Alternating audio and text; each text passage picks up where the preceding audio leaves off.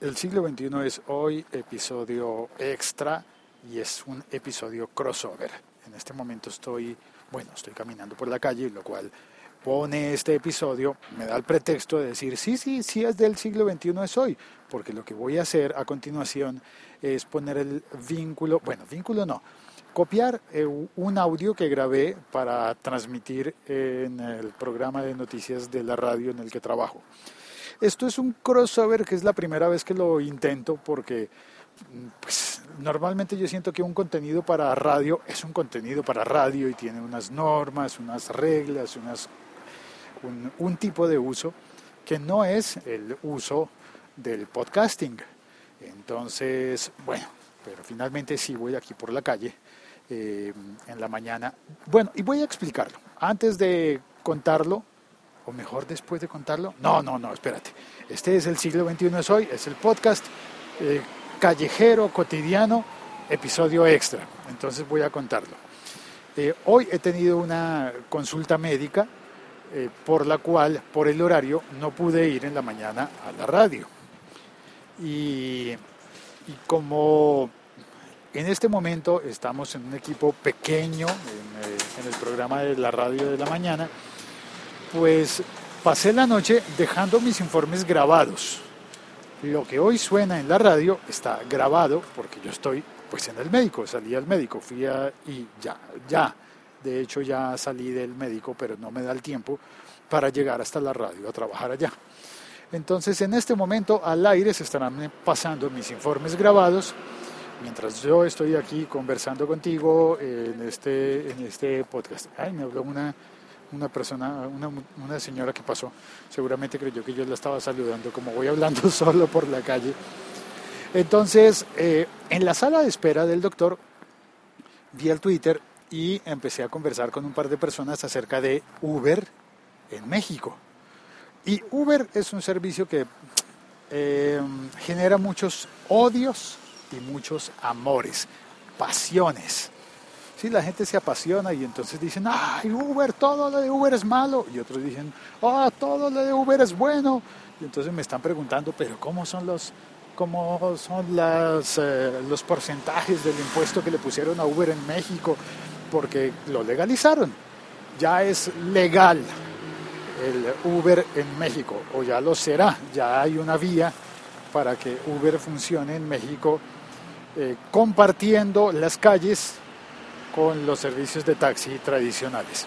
Es el primer caso en América Latina, eh, contrario a lo que pasa en España, donde no funciona, y seguramente eh, el tema se va a poner de moda eh, en este fin de semana, que por demás es un fin de semana festivo para Colombia. Bueno, entonces, pues nada, te dejo aquí a continuación el audio del informe grabado en el que dice todas las cosas que yo no me sé porque no tengo tan buena memoria sobre Uber en México que ya será legal. Soy Félix, mi Twitter es arroba locutorco y ahí va el informe. Crossover, crossover. Un contenido de radio por primera vez saliendo en el siglo XXI es hoy. Creo que no lo voy a repetir más. Eh, me parece que no, no pega. ¿O sí? Bueno, ya tú me dirás.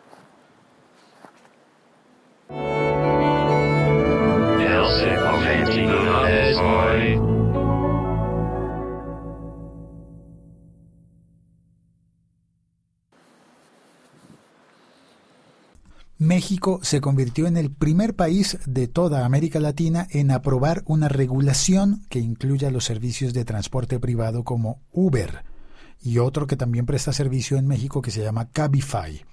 Y también se reconoce el valor que estas compañías han traído para reducir el parque vehicular en las ciudades.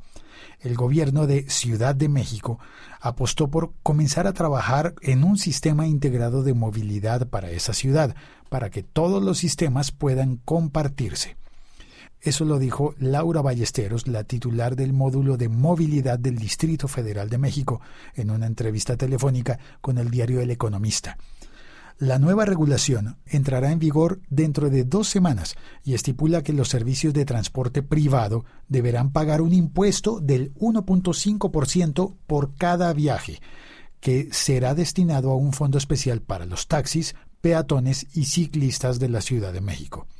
La Secretaría de Movilidad Mexicana otorgará los permisos a los operadores y obligará a la capacitación de los operadores de estos servicios, que deberán tener un seguro.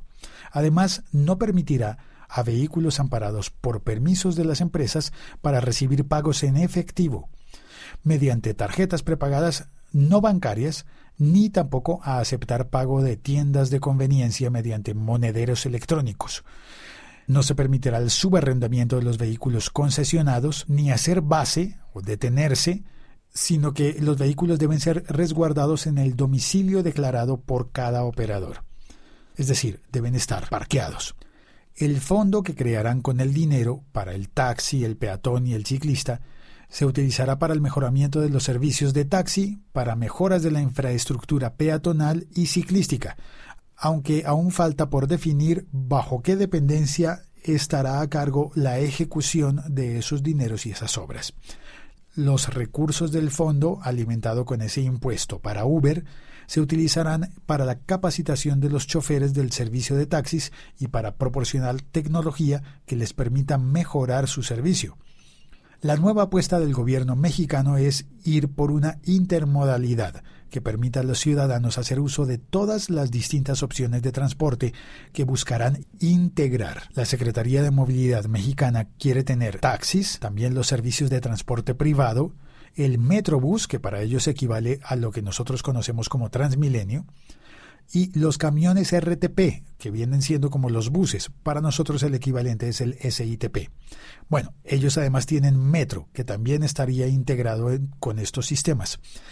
Todos juntos se espera que puedan mejorar la movilidad de los ciudadanos mexicanos, tomando como modelo los sistemas de transportes de Londres, y de Nueva York. El gobierno del Distrito Federal ha reconocido la necesidad de actualizar y modernizar un servicio que aún sigue estando en uso como es el del taxi. Por supuesto, los primeros en celebrar esta medida son los operadores de Uber que esperan poder replicar este modelo en el resto de Latinoamérica. Es decir, Uber entra a pagar impuestos en México y a funcionar legalmente. ¿Qué tal me fue? ¿Bien o mal?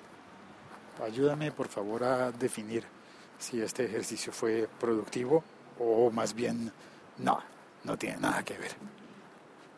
Gracias, soy Félix. Un abrazo desde Bogotá. Cuelgo. Yo creo que dentro de un rato haré un episodio real del siglo XXI soy, el de verdad. Chao, cuelgo.